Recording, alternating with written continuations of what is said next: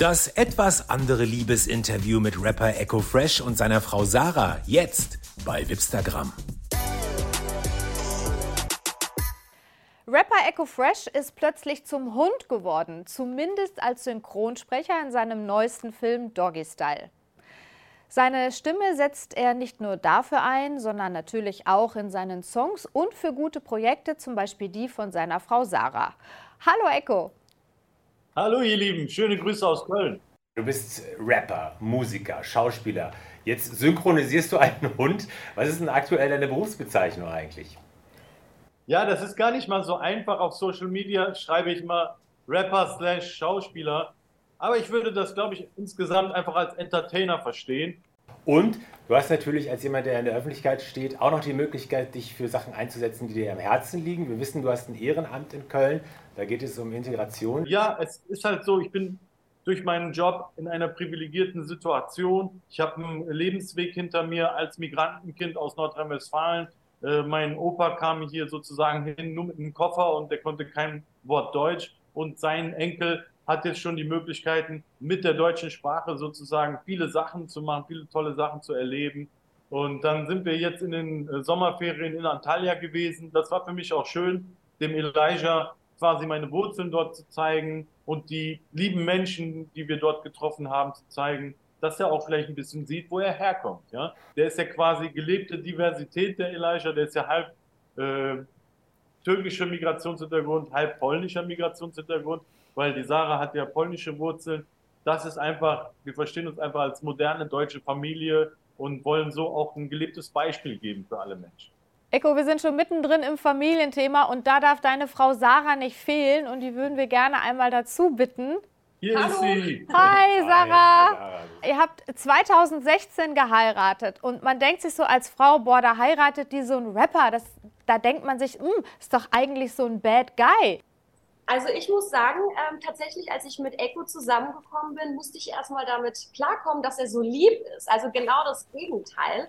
Echo ist ultra diplomatisch und ähm, ja, ein ganz, ganz lieber Mensch. Also ich kann diesem Klischee nicht beiwohnen, sozusagen. Echo, du unterstützt Sarah ja auch in ihren Projekten. Wie sieht das aus im Alltag?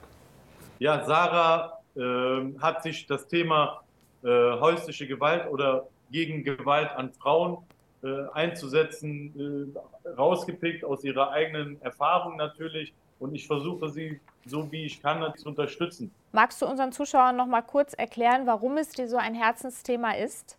Ich war selber ähm, fast zehn Jahre Opfer von häuslicher Gewalt, also von physischer und psychischer Gewalt und habe nach der Trennung ähm, fast drei Jahre Stalking auch erlebt.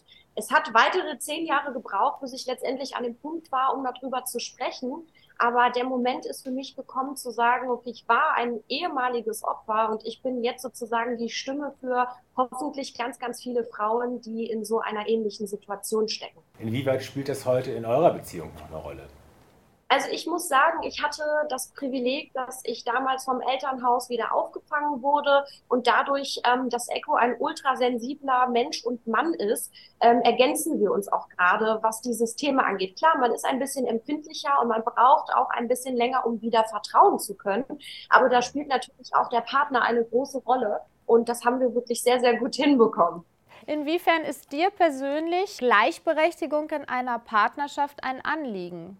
Ich bin so erzogen worden, bei, auch bei einer alleinstehenden Mutter, die hat mir immer Respekt gegenüber Frauen beigebracht und ähm, den habe ich mit in die Beziehung genommen und äh, da gehen wir richtig auf, wenn wir zusammen äh, an Projekten arbeiten und das ist mal abgesehen davon, dass wir natürlich auch den Sohn haben, den Elijah, der uns für, fürs Leben verbindet, ist das das, wo wir am besten zusammen funktionieren. Ich bin stolz auf sie und ich bin froh, so eine Frau zu haben. Ja, die hat auch einen totalen Impact auf mein Leben gehabt und eine totale Veränderung auch mit bewirkt.